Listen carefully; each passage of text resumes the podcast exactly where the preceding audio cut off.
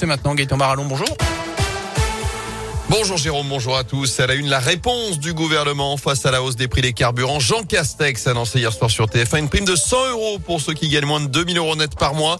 Ça concerne les salariés, indépendants, chômeurs ou retraités, soit 38 millions de Français, avec une, prime inflation défiscalisée qui tombera donc à partir de la fin d'année. Aucune démarche à faire. Mesure rapide et efficace pour préserver le pouvoir d'achat des Français, selon le patron des députés LREM, Christophe Castaner. Euh, l'opposition est beaucoup plus critique. Damien Abad, président du groupe LR à l'Assemblée, accuse le gouvernement d'acheter la paix sociale sans s'attaquer aux causes de la hausse des prix. C'est trop peu et trop tard pour Julien Bayou d'Europe Écologie Les Verts. Autre annonce du Premier ministre hier, les prix du gaz seront finalement bloqués toute l'année prochaine, pas seulement jusqu'au mois d'avril comme c'était prévu au départ.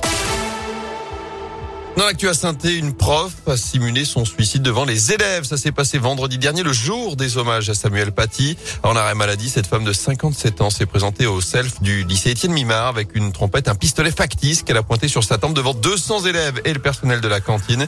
Elle a aussi menacé verbalement le chef de l'établissement. D'après le progrès, une cellule psychologique a été mise en place au sein du lycée. La prof, elle, a été hospitalisée en psychiatrie.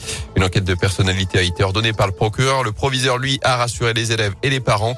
A priori, l'enseignante sera suspendue jusqu'à nouvel ordre et ne serait pas autorisée à pénétrer dans l'enceinte de l'établissement. 10 millions de doses reçues dans les pharmacies. C'est aujourd'hui que débute la campagne de vaccination contre la grippe saisonnière avec en priorité les personnes âgées, fragiles ou encore les femmes enceintes. Chacun peut d'ailleurs recevoir en même temps sa troisième dose de vaccin anti-Covid.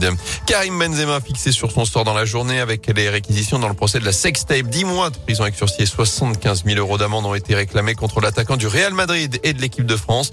Lui et quatre autres hommes sont jugés pour tentative ou complicité de tentative de chantage sur Mathieu Valbuena. En foot, attention, danger. La SS attaque la 11e journée de Ligue 1 ce soir avec la réception du SCO. Les Verts plus que jamais dans le doute après la claque dimanche dernier à Strasbourg, 5 buts 1. Les Stéphanois sont 20e dernier de Ligue 1 n'ont toujours pas gagné le moindre match cette saison après 10 journées. Ce n'est arrivé qu'une seule fois dans leur histoire il y a 33 ans. La pression est palpable. La grogne commence à monter. On vous en a parlé hier après-midi. La veille du match, trois groupes de supporters ont déployé une banderole cinglante à l'encontre de leur entraîneur. Un ultimatum. Puel, on te laisse 24 heures pour démissionner. Fin de citation.